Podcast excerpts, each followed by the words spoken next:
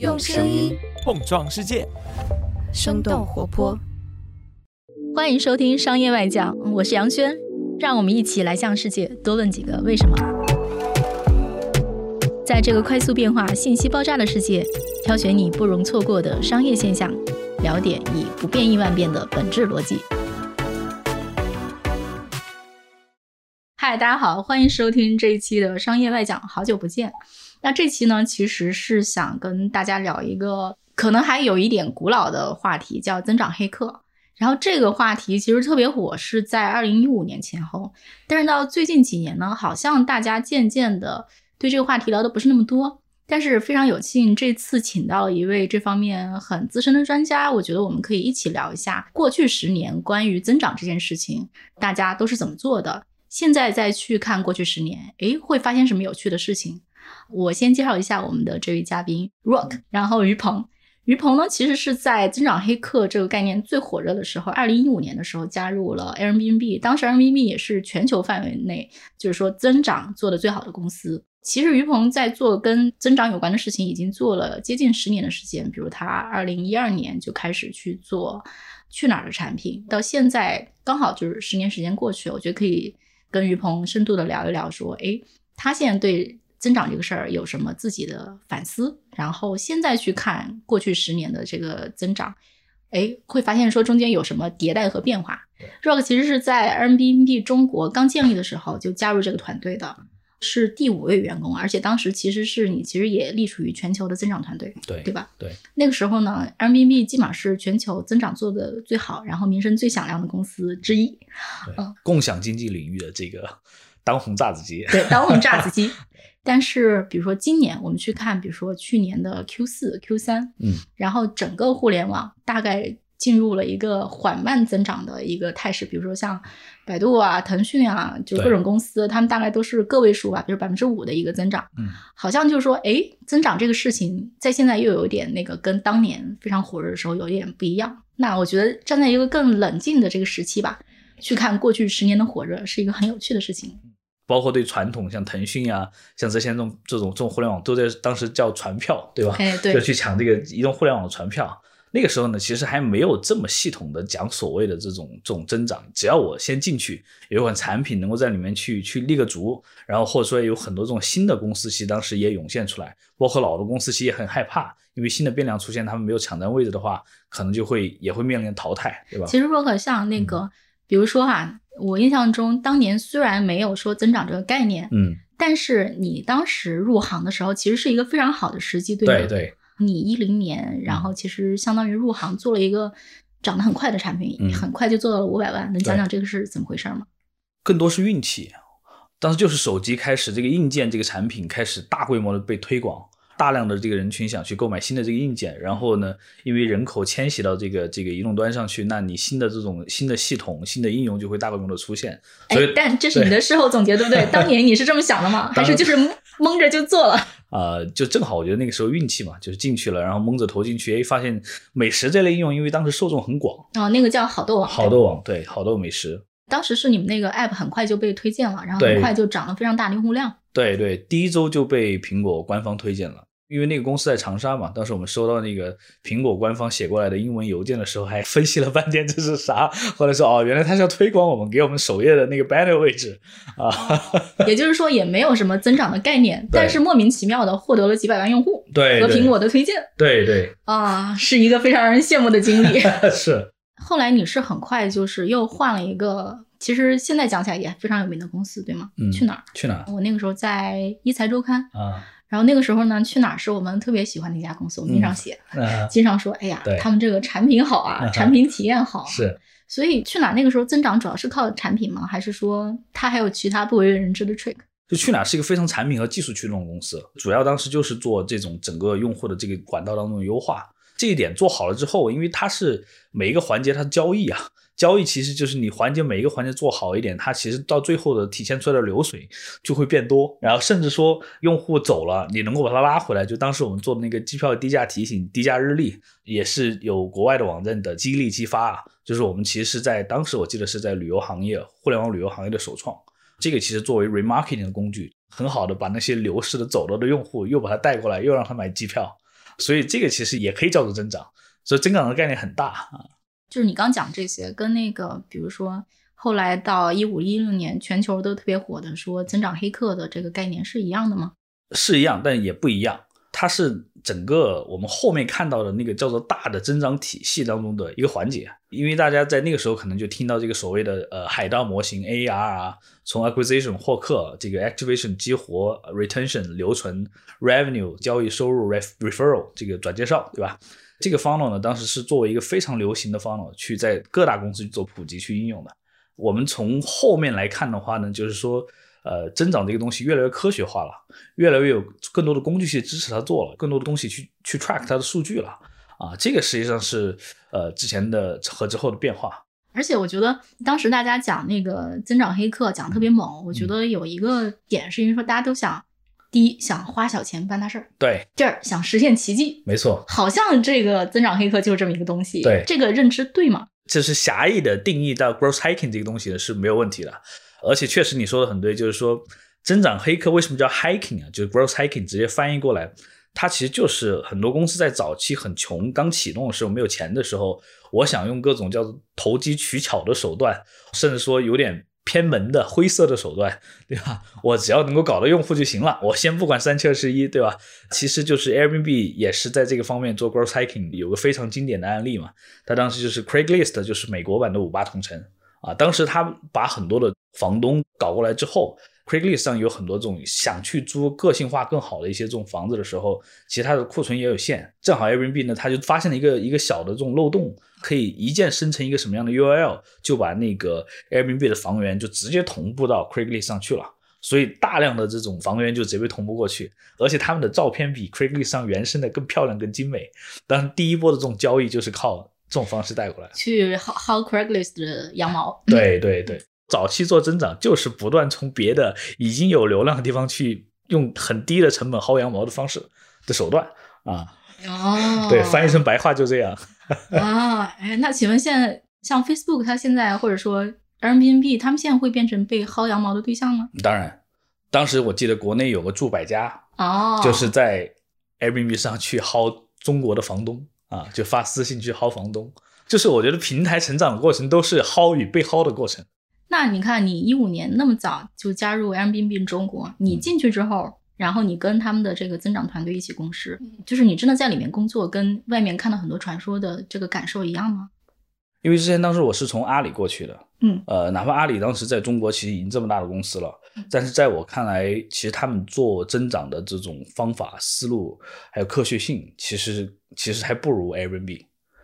就当时是开了眼界的，我觉得就是就是。对，我要提一下，你在阿里是在飞猪，对吧？对。你看去哪儿飞猪，然后 Airbnb 其实他们的业务相似性很高，都是旅游行业。对对，来快讲讲怎么个不一样法。就老美其实很多东西它都要有方法论的。它都要有体系的，都要有数据的。如果你没有那些东西，其实你就很难去说服他要这么去做，你很难去让别人相信你是个专业的 professional 的这种东西。但是刚刚说的中国，当时在那个时候，我们就没有所谓要这么系统性的方法，能干出流量，能干出交易就行了。没有方法也能干出流量，对，就不用先上方法。对对对。所以就是那个是叫先开枪再瞄准嘛，对，老美就习惯是我先分析，先瞄准再开枪的这种方式更多，哦，有点也不一定，满林子都是鸟的时候随便打，对对对对，是的，哎，那所以就是说老美这种有体系化的，然后重分析的方法，它的确能带来更好的效果吗？效果差异会有多大？首先来讲，我觉得就是科学的方法的底层是数据化，你能够有一套设备，有一套东西能够首先。很客观的看清楚自己的状态是什么样子，就是医院很多那种仪器，它并不能救你，但它起码能够了解你的生命体征是什么样子的。那你由于得到这些很科学的数据的反馈之后，你这个时候你就可以脑爆，可以产生很多 idea 去试，然后呢去去做 A/B test，做做 experiment。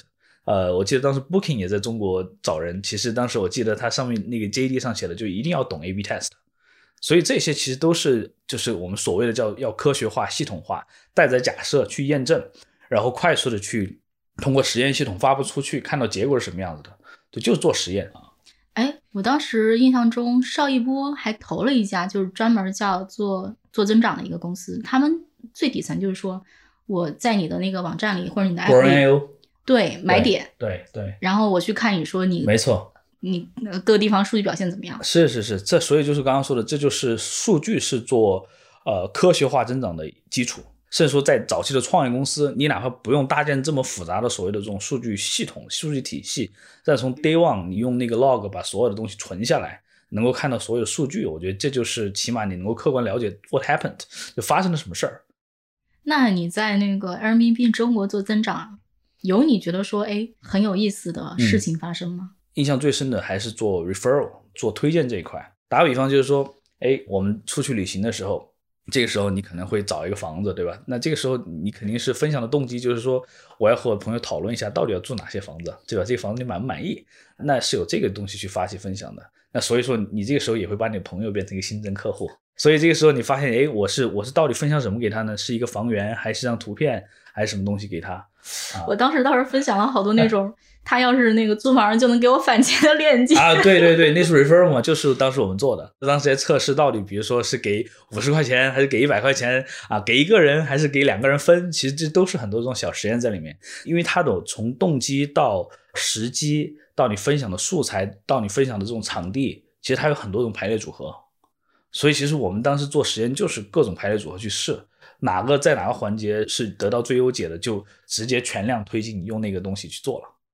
哦，就是不断的实验，对，看看什么样的方案最好。没错，就比如说这一套方法是大家很快就拉齐了打法，还是说公司跟公司之间的这个水平还是有明显差距的？我觉得是还是有很大的差距的，因为那个时候刚刚兴起的时候，所有的资料，我记得当时我去查任何跟增长相关的资料，只能查到，只能在国外的网站去找到，而且当时国外的网站也没有这么多，就有一些了，但是没有这么多。然后国内这一块，其实当时我记得，呃，我第一个去分享的工具滴滴，去做这种呃增长黑客的这种这种叫做增长引擎，寻找你的增长引擎就是滴滴。所以滴滴当时你也看到是中国的当红榨子机嘛，对吧？哎，对，其实你看我刚刚讲那个说我去分享 Airbnb 的那个链接的这个动作，跟 Uber 的那个动作非常像。Uber 也是说你分享给好友，然后大家都返钱。对。哦。其实这种公司或者说就是这种业务是特别好做增长，是增长，反正无处不在吧。就是从到底你从拉新还是说转化还是做转介绍，每个环节都是可以用大量的这种脑爆或者是小，就它它细到一个文案的测试，到一个颜色的 button 的颜色的这种对你的这种刺激要不要去点都有啊，包括其实这种打折促销对吧？其实全部是这种东西。当时我正好听到有一个这个模型叫福格行为模型。现在都已经在国内出书了。当时在那个时候，一五年的时候，其实国内知道这个模型的人极其极其的少啊。当时我们就开始去用这个模型呢，很简单，就是说它的一个人的这个 behavior，就是他的这种行为是由呃，它 B 等于 M A M M A T，当时这个公司叫 M A T，什么意思呢？M 是 motivation 动机，A 是 ability 这个能力，T 是 trigger 就是我我临门一脚触发你的这个机制，就提示。那当时就是我们利用这个模型也去归纳出来很多这种啊，原来哪个环节是叫做动机不足，哪个环节是能力不足，对吧？哪个环节其实你要着重提醒他，其实这实际上也是可以规划出一个好的 framework 去。我咋听着跟那个心理学的书里面讲的很多东西很像呢？什么解决你的拖延症，你的动机是什么？你的行为是什么？你的 trigger 是什么？是的，是的，对，它是行为学模型，斯坦福大学教授提出来一个行为学模型。邪恶的幕后黑手想着怎么用各种方法去操纵顾客的行为。哎，不能这么说。对，但是这这个确实后面还有有很多这种心理方面的洞察，就是一定要去看到他在这个环节他的心理表征，大概你可以猜测到是什么样子的，然后你会有一些什么样刺激动作。就像永远你可以用打折促销这一招是屡试不爽的。你刚提到说，比如说你当年给滴滴做过培训，嗯，请问说这个赔前跟赔后他们有变化吗？培训只负责去让他们知道有这么回事儿，但是这个能不能有变化，这个变量掌握在他们自己手里。对，嗯，哎，我不知道你在 M B B 的故事还有其他你觉得值得跟大家讲讲的事儿吗？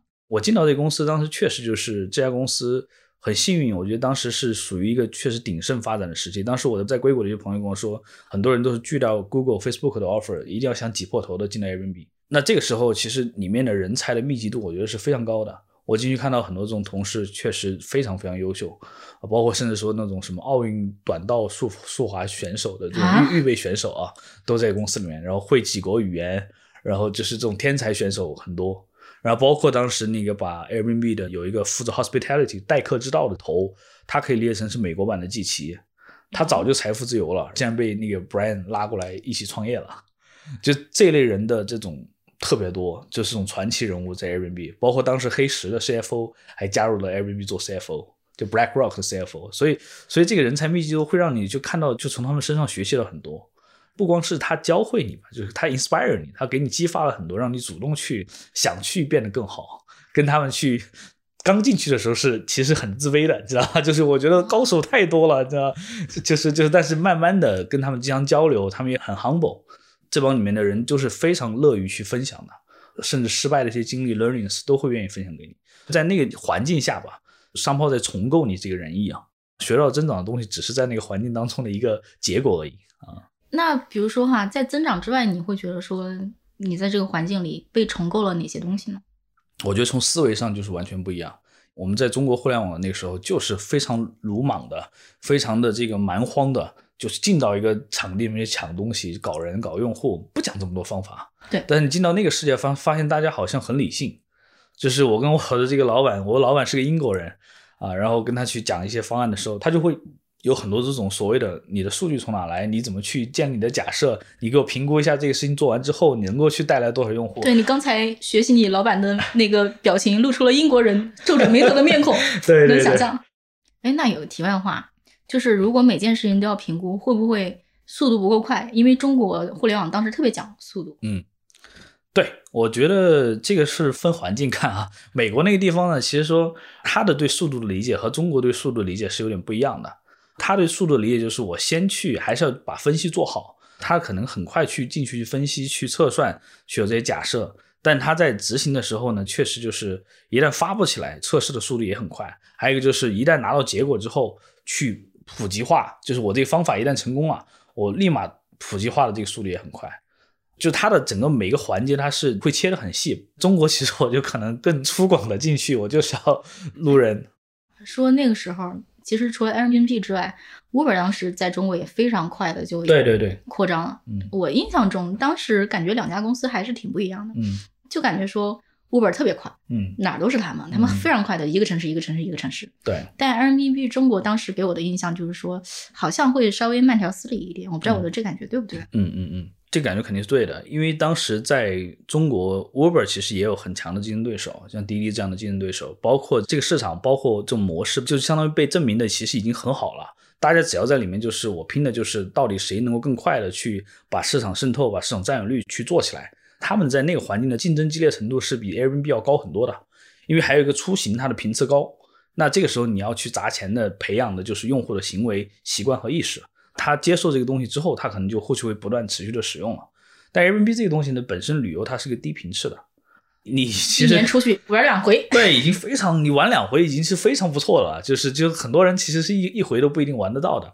那在这个时候，你其实要做的增长策略和他的这种补贴啊这种方式不一样的。当时我们做了很多这种呃跟 content marketing 相关的东西，就很多这种 social media marketing 相关的东西，就是我一定要让你去对这个呃产品去形成一个这种呃印象认知，我不断出现在你面前，有有好的印象。那其实你一旦想到要出去玩，因为当时我们最早开始是做出境游，先让你出境去玩的时候，第一印象就想的是 Airbnb，那只要达到这个目的就行了。而且我自己是 Airbnb 出境游，非常反正就是用的挺早的。我觉得是不是中间也有一个就是就是人群的转换，比如像我这种出去玩的人，就是出国玩会用 Airbnb 的人，跟比如说你们 Airbnb 中国要在国内做推广，可能你们还想拓展一些全新的用户，那些用户可能就跟我不一样。嗯嗯，中间是不是有一个这个鸿沟是要跨越的？对。国内其实你看当时这种七天啊、如家呀，对吧？各种各样的酒店，这种快捷连锁酒店其实很多了。对，三百块、四百块，对，都有。其实你发现，我们我们拉了个那个矩阵啊，从呃一星到什么四星、五星啊，然后从这个这个休闲到商务啊，我们拉了这个表格，这个 matrix 分析，发现既然每个这个 segment 当中都有已经品牌在当中了，做的很稳了。所以这个时时候你要去抢他们的这种份额，实际上是很难的，因为品牌意味着心智的占领，对吧？这个时候你要去攻打它，你到底怎么做呢？就就很难。而且我觉得当时也挺不一样的。比如说你去欧洲有些地方，你去住别人家里，他们家就是装修的很漂亮。对，有的时候你不只是说我想那个住便宜点，你还会想去人家家里个性化，对个性化的体验。但中国装的很好的房子，至少在二零一五年吧，可能没有那么多。最近几年应该是多起来了。就中国和美国当时 Airbnb 的市场是完全两个世界啊！就是哪怕你给那些 Airbnb 的高管解释中国的民宿，你是没法说哦，那 home experience 那是不一样的。当时不是丽江、大理那些地方也有很多这个所谓的民宿嘛？但是那个民宿和你在国外做的 Airbnb 是完全是两码事儿。就是商业化民宿，但是装修的比较好。对，哎，所以就是说你们这个拉完整个中国的市场情况，所以你们的做增长的打法是跟美国很不一样吗？中国的这种供给其实做起来的难度是比想象要高很多的。Airbnb 的它的厉害之处其实就是把非标供给变得可预测。那其实说，在这样的市场就应该用完全不一样的打法，比如说，嗯，你看美团住宿，对，下到乡里，然后把各个地方都扫荡完，然后携程不去的地儿，他们全去，这是一种打法。对，再比如说像那个自如啊这种做法，是就应该用完全不一样的方式。所以这就意味着什么呢？就是要用大量的人力、密集型的人力去做市场的拓展，做新房的拓展。其实当时 Airbnb 是没有这样团队的。我们当时来中国的这个前几年都没有这样的团队，因为老外其实还是希望用一些更加杠杆率更高的事情去做，他就是想用新的方式做，没错没错。哎，这跟微信和腾讯的思路是一样的，没错。我能不用地面团队，我就不用地面团队。对对对，但发现这个事情不 work，有些事情在中国你想用那个美国那个打法去做，以小撬大，实际上就是很多行业是没法做的。就像当时大众点评，对吧？谁都知道。去扫餐馆是一个很痛苦的事情，但你发现里面没有这种所谓杠杆率很高的东西啊，你只能一家一家去扫啊。啊，也就是说，神奇故事不是在每一个领域、每一个市场都会发生的。当然，嗨，哎，那增长这个概念啊，后来渐渐的，我觉得没有那么火，是因为说大家全都熟悉了，还是说，哎，的确大家发现了一些不 work 的地方？其实从概念的普及上来讲，我觉得大家知道这么回事儿，其实对它熟悉了，肯定是有这么一个。过程的，但是呢，这个还是说了，增长这个目的，所有的商业、所有的产品都是要去做。我们在 SaaS 领域听到说 PLG，就 Product Led Growth，它不就是其实产品增长吗？那个隔了几年之后又又炒得这么火，所谓那些当时在国外的 Figma，什么 Slack，现在包括国内的蓝湖，都是产品驱动增长的方式，肯定是一直存在的，只是说概念被反复提及，然后又出来哪些这种爆款，对吧？那大家其实又会唤醒这个东西。所以增长这个事情大家都在做，只是那概念火不火，但是也是有周期性的。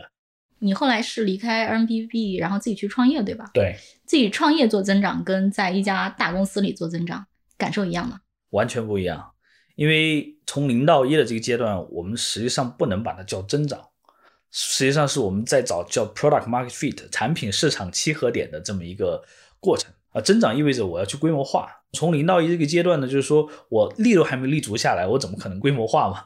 那在这个事情上，我们就是要提出啊，对这个市场的这种痛点的假设啊，我们产品的这个价值的假设，那不断去反复验证，我们能不能去用我们想要的这个产品的解决方案去满足市场这么一个痛点和需求。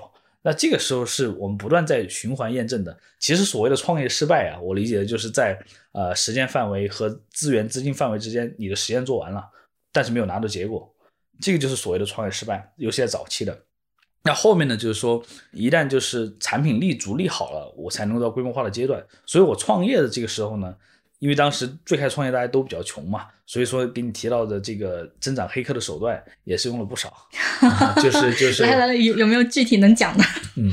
呃，我们在某一个炒股论坛用了一些增长黑客的手段，注册了 N 多个马甲，通过关键词爬取去把他的这个用户画像拿出来之后，不断的发私信，用一些这种比如说话术啊、组合话术的测试，不断引导去加我们的微信，去进到我们的这种微信群，这个其实也是很轻量的方式。所以这个当时就是我最早提的这个增长黑客的这种模式。当然也有呢，就是说我们早期。啊，其实这里如果有大家在创业或者想做新产品的朋友，也有更轻量的叫 product concept verify，就产品概念验证。这个时候实际上包括现在，因为有很多低代码工具，有很多甚至说你一个微信的这个文章，你一页这个什么石墨文档的文档，我可能就已经把这概念描述出来了，甚至加了一个微信二维码的付款的这个图，那可能你就能够拿到 commitment。大家是不是愿意去？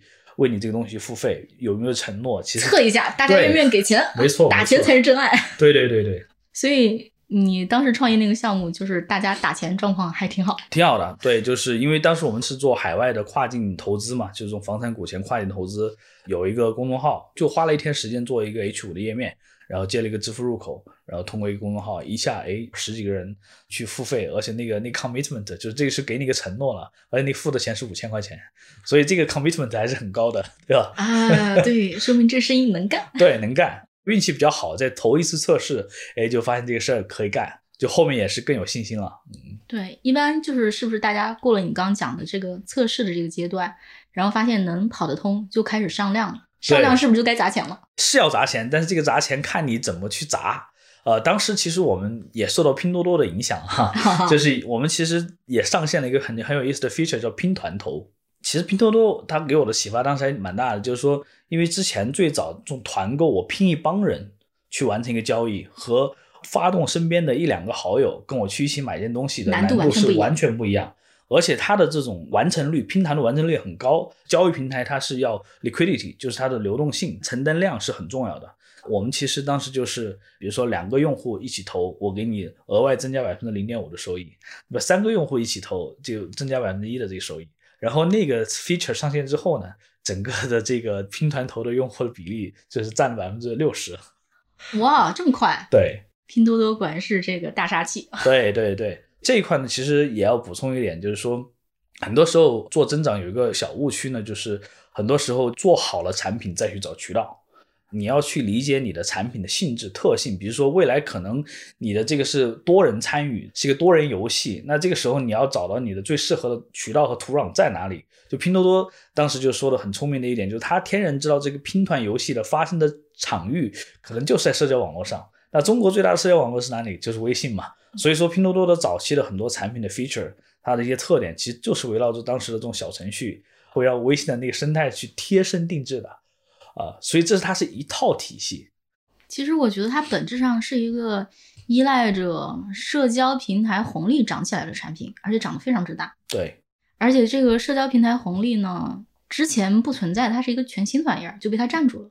对，就是这个渠道呢，它一直在，就是你怎么去 leverage 这个渠道本身的它的特点特性，我觉得特别重要。刚才讲了一个事儿嘛，就是说你如果验证你的模型是 OK 的，大家愿意买单，嗯就开始应该上量了。对，我印象中就是中国在过去这些年吧，就互联网领域，大家就是快速上量，是一个非常特别的一个景象。对，对。快速上量的过程中，做得好的是什么样的？中间会有什么陷阱？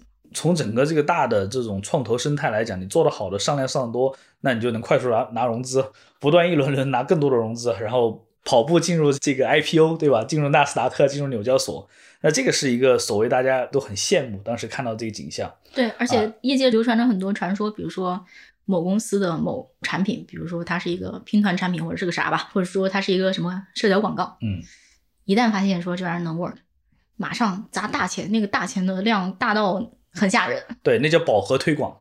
哎，对，确实就是一旦一个东西砸下去有效，而且呢，很多这种所谓的这种增长的手段，一般是前两个用的，它能够得到的这种回报率是最高的。因为当时的这种增长手段，比如说，呃，其实你知道那种发红包邀请用户过来，最早是谁发明的吗？其实最早是 PayPal 发明的。哦，，对，就是他拉新发钱那个事情，就是 PayPal 发明的。在国内，你看，其实把这个事情用的最好的一个是，也是滴滴打车。其实当时就发红包，其实大家都甚至拉 QQ 群，对吧？去分享这种红包。像像滴滴这一类的这种企业，它优先尝试使用的这种啊、比较新颖的增长获客的这种方式，那其实它能够占到这个红利啊，占到这个优势啊，占占到比较好的收益。那到后面，因为在模仿用的时候，大家其实也疲倦了。你这个玩法就这样，我也不想去抢红包了。对，所以做增长这个事情呢，啊、也是很考创新的，有一些新玩法。哦，所以就是因为我们刚才都在讲什么数据追踪啊、A/B test，所以就是说也不只是这些理性的东西。当然，当然，对，所谓我们说的那个增长黑客，它实际上是呃 marketing 和 engineering 的一个组合。因为 marketing 这一块，你要很多种创意、很多方法，洞悉人性，对吧？这看他的这种心理、他的情绪，对吧？结合在一块儿。但是产品呢，就是它 engineering 为什么是这一块，是我能够规模化的把你这些这种手段去实现。一旦跑通了一个，我的杠杆率很高。哎，但是是不是有很多公司也是在 scale 的这个过程中，就是烧掉了很多钱，最后血本无归呢？当然，就是这样的案例就太多太多了，在这种创投市场应该是占到绝大多数。因为确实我说增长这东西呢，是叫做是药三分毒。当你在非理性的这种叫做超过它本身有的这种产品或者商业属性去增长的时候，这个时候一定是会被反噬的啊。其实我觉得当时 ofo 其实也是某种程度被资本绑架，然后它的很多动作变形，它的原来的这种商业模型，它的账是算不过来的。所以这个事情就是大家看到的大量的中国创投这样的案例，就是我不断的烧钱啊，但是在亏钱，我没法把整个公司的单元经济去打正啊。这个实际上是资本所带来反噬。还有类的这种问题，就是说我没有找到 PMF，就 Product Market Fit 产品契市场契合点之前，我就开始去猛做推广，就无异于快速自杀。因为你哪怕通过付钱、通过烧钱拿来了很多的用户，但是留不住的。PMF 也有个很重要的指标，就看留存率，看它的 Day One 的留存率，一个星期的留存率。你看那个 Netflix，它十几年过去了，它留存率好像还有，我当时记得那个曲线百分之二十、三十的这种留存。十年多的这种用户还能这么留存这么多，哦，那是一个很吓人的数字。对，非常厉害。当时我们在一五年的时候，在 Airbnb 的时候就很清晰的定义活跃用户叫什么，就一定要叫 Search for States，就是要带着日期去搜索的用户才叫活跃用户，因为它是跟最终你要去预定的那个行为相关的啊。最终还是能产生钱，对，来看看。没错。最后大家还是得把钱挣上啊，才 是才是硬硬本事。没错。哎。那我想问问看，就比如说，嗯，你刚刚讲到是要三分毒哈，比如现在再回过头去看的话，你会有什么其他反思吗？嗯，我觉得做一个商业应该是冲着这种更长的生命周期去的，而不是说昙花一现的就没有了。呃，还有一个呢，就是说，包括我一个做 VC 的朋友，当时跟我讲的就是，其实这个市场上真正的项目百分之八十到九九十以上吧，是不需要资本化的。不需要拿钱的，你就自然的当成一个生意，回归到我到底去怎么产生价值，到底从这个价值上去获得多少的回报收入。Peter Thiel 他以前不是说过那个公式嘛，就是我 create value of x，我去创造 x 的价值，then capture y percent。这个公式其实你用好了，它就是一个很正道的方式啊。所以说，其实很多时候这这个公司就是在你之前看很多是不成立的，就是大家全部是在做赔本买卖。啊，包括我们还说的就是要 payback period，就是叫做回款周期。很多公司的回款周期是遥遥无期的。其实正常对于创业公司来讲，其实如果你能够把回款周期控在三个月，甚至最多不超过六个月，这你就能够形成一个比较健康的。你要是是个 to C 市场，不应该马上回款吗？对对，to C 市场你直接卖，它更应该回款回得快。对对，但是另外我通过广告赚钱的就不一样了，因为因为它是要通通过规模去赚钱。对对对，媒体就是一个回款周期很慢的行业。对对对。这 账不一定能收回来。嗯，我觉得过去这些年之所以增长黑客这个概念那么火，是因为说互联网涨得快，然后它的那个杠杆化率特别高。对。但是传统的方式增长好做吗？或者说能出现增长奇迹吗？举个例子啊，比如说其实也有很多公司打传统的广告，打了很大量，或者是说，比如说像现在很多产品，它可能是个硬件产品。嗯。它可能不是一个什么互联网的一个东西，不是说你发个优惠券就大家就咣哐哐都来了。它的决策周期非常长，它的成本也是很硬的。对，在这样的领域能搞增长，我任何领域都能搞增长。但是呢，就是我们不要被所谓的“增长黑客”这个词所这个带到概念化的东西当中去啊。就是说，每个产品都有最适合它做增长的这种渠道和手段。产品的这种增长，它也是个二八原则的。你找对了一个渠道。基本上那个核心渠道能够带来百分之八十以上的这种客户或者业务量，我觉得其实只要找到自己最合适的那个增长渠道都行，不存在说一定要所谓 high 不 hiking 这个事情不重要。哎，对你还是未来的顾问对吧？对，比如说像他们这种车的这种产品能做那个 hiking 吗？呃，不存在说 hiking 了，就当时其实也是更多是我看到的很有意思的一个点，就是说第一个是属于叫做。大的就是高客单价的这么一个产品，另外一个呢，就是说他们的这个购买的这种频次肯定是比较低的。这种产品呢，就是说我们叫做非交易行为决定交易行为，什么意思呢？就是我我跟你经常有互动，对吧？你对我越来越熟悉，越来越了解，越来越信任我。那你要买一个产品的时候，你会自然而然说，哎，我肯定就买它的。其实这个东西其实是增长没有这么玄幻啊，其实它后面后面都是人性我听着又觉得像心理学的一些研究，比如说你跟一个人见面见上几次，然后这个人他就更可能买你的东西之类的。对对，未来的那个 A P P 当中，它之前有很多是拉家常的，一起去玩的，一起郊游的啊，一起带小孩的都有。嗯啊，对，果然是洞悉人性啊。是，斌哥他也是这个北大的社会学毕业，对社会学这一点，我觉得他是利用的更好。哎，那比如说像刚刚说那种打大量广告的这些领域，有些领域还是做了很多广告，比如说像二手车啊这种领域，然后他们用的就是饱和攻击嘛，对对，电视上什么电梯里全都是。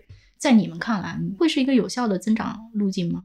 第一个就是他如果有钱，他确实是可以这么去做的啊。但是我觉得去饱和的投放，它只解决了第一个问题，就是说我获得大量的曝光，让越来越多人看到我，但是。他是否能够理解你的产品价值？他能够到了你的这个呃平台之后，能不能有就像刚刚说的这种更多的 engagement 这种互动，这个很重要。能不能留存下单？对，下完单还不退，是因为它是一个整个 funnel。所以说后面我觉得，尤其这一类你刚刚说的像二手车这一类的，它一定是要把后面的这种这种交互，就是互相了解做好，因为那个是一个信任交易的本质还是建在信任基础上的啊，尤其大额交易。而且就是朋友介绍的特别管用，对对，所以 word of mouth 嘛，当时那个雷军也是说的嘛，这口碑嘛，一定要做口碑嘛。但是你看，就比如说像元气这种产品，他们做完广告之后，哎，效果很好，这个算是一个成功的增长案例吗？我不知道。当然也算，就是其实这类饮料的广告，当时也让我想起像瑞幸，对吧？其实当时他也是很厉害的一个增长黑客的一个玩法，但他也是利用这种社交的这种分享啊，这种裂变的方式。还发了很多优惠券，对，发了很多优惠券。但是呢，就是你发现真的就是大家持续长期在喝以后，对吧？它其实也是会形成一个这种既定印象的。它可能就是一旦你全面占据它的心智之后，其实有可能就形成这个习惯了，像一个肌肉记忆。他们做品牌更多就是不断去唤醒认知，不断去唤醒这个呃使用习惯，不断去提及。我今天喝这种汽水，想喝点这个叫做没有那么甜的，对吧？没有那么多脂肪的，对吧？第一时间脑袋里就想起这个东西。我觉得这个其实也是一个基础吧。哎，我觉得听你讲完之后，就感觉说增长黑客这个故事吧，就又回到了朴实无华的这个状况里啊。市场加上工具，对，哎，那你会觉得说最近几年啊，就是你自己觉得特别值得研究的案例有什么吗？对，如果说之前那一波还是什么 Facebook 啊、Uber 啊、Airbnb 啊，那最近几年有这种神话故事吗？还是说这里已经消失了？我觉得，尤其是疫情这几年吧，就是当然，疫情这个时候，你看到那种在线直播的这种呃，或者说工具啊，或者会议这一类工具，当时在这个阶段，包括这种在线活动的，国外有这叫 Hoopin，对吧？Round the World 这一类的这种，包括 Clubhouse，当时也火过一阵子，就切中了大家的这个需求点。对对对，就是无论是你讲的在线会议，疫情期间开会，还是说，比如说最近两年像 s h i n 特别火，对，因为便宜。是是是，最终我觉得抛开那些增长的这种。手段方式，所谓对外部的这种环境变了观察，我觉得一定还是要回到产品价值的本身。所以价值能不能立住，就我原来说增长有个公式啊，一个就是叫做价值的深度，这决定了我如何能够更好的去满足你当下的问题和需求。还有另外一个呢，就叫价值的普适度，我可以满足多少人这样的需求。其实那个就构成了你的整个一个面积，就是你能够到底覆盖多少人。比如现在这个时代，你会觉得说有什么？特别的时代特性，然后现在做增长有什么需要注意的？然后跟以前不一样的地方？现在呢，我觉得其实也是进入了叫做新客增长的一个瓶颈吧。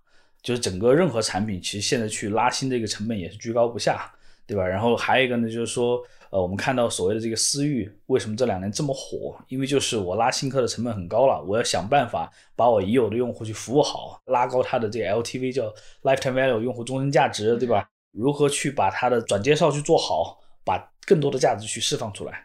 第二个呢，其实利用存量怎么去找更多的增量，更多低成本的去找增量。其实我觉得大家已经进入了这么一个环境了，因为之前的那波红利其实并不是大家所谓做增长的这个手段所带来的，是时代给的红利。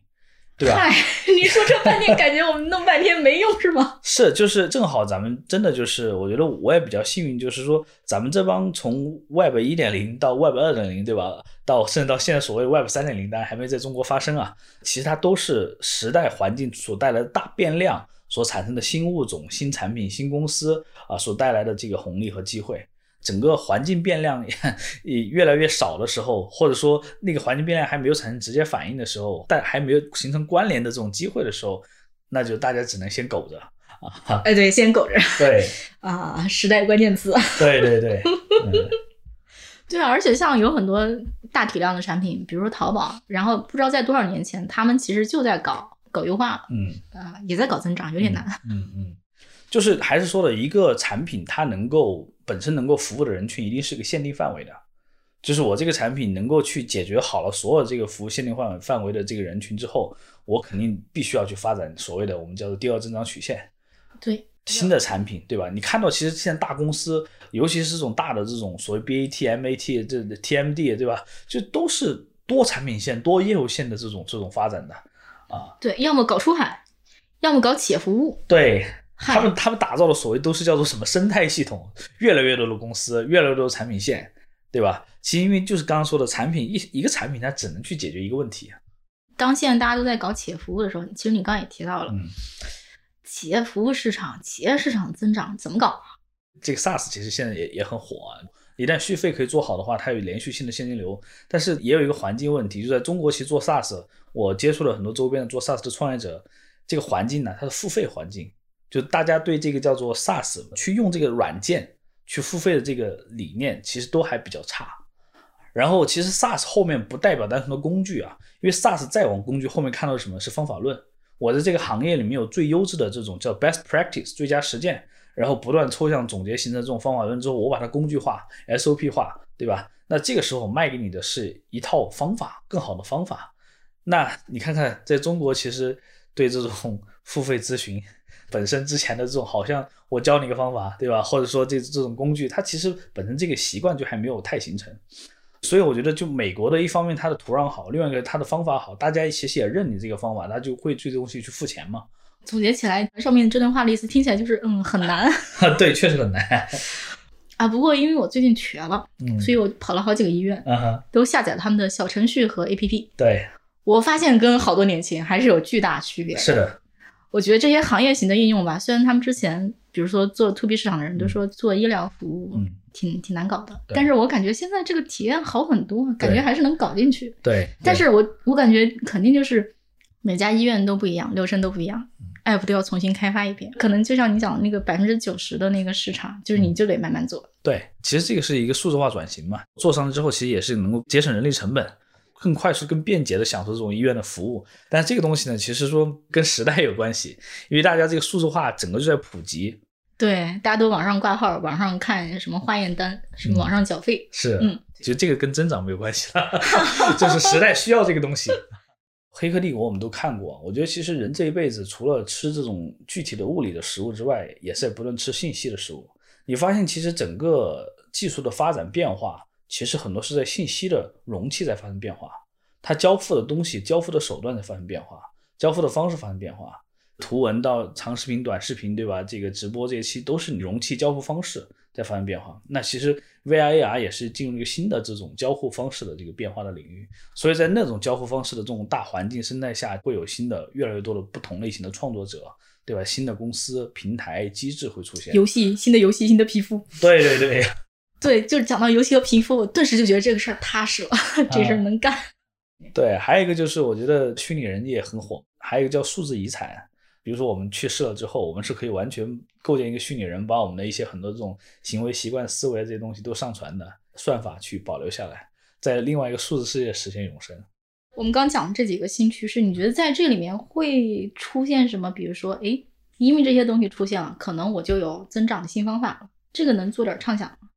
任何的这种增长，它第一个都离不开这种大的社会的环境的变量，然后再是增长的这个手段啊，然后再回到里面是整个产品的核心价值。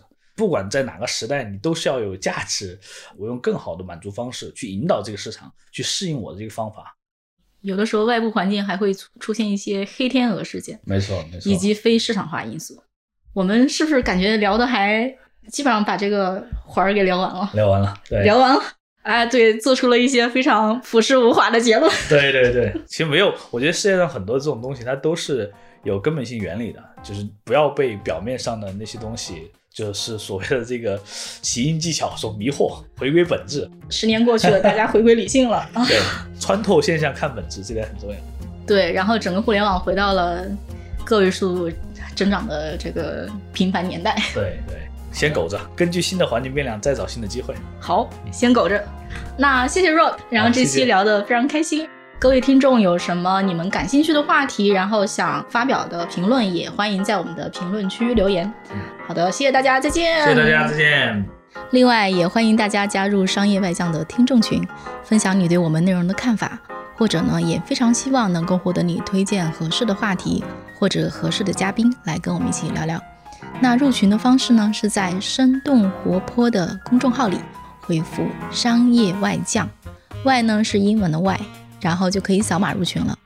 这期节目就到这里，关于这期节目大家有什么想法，都可以在各大平台给我留言，小宇宙、苹果 Podcast、喜马拉雅。如果你喜欢本期节目，也欢迎推荐给你的一到两位朋友，或者给我们打赏。也欢迎大家关注我们的公众号“生动活泼”，声是声音的声。另外，也感谢上亿外将幕后的小伙伴，包括监制 Amanda、剪辑 Kurt、设计饭团、运营刘瑶。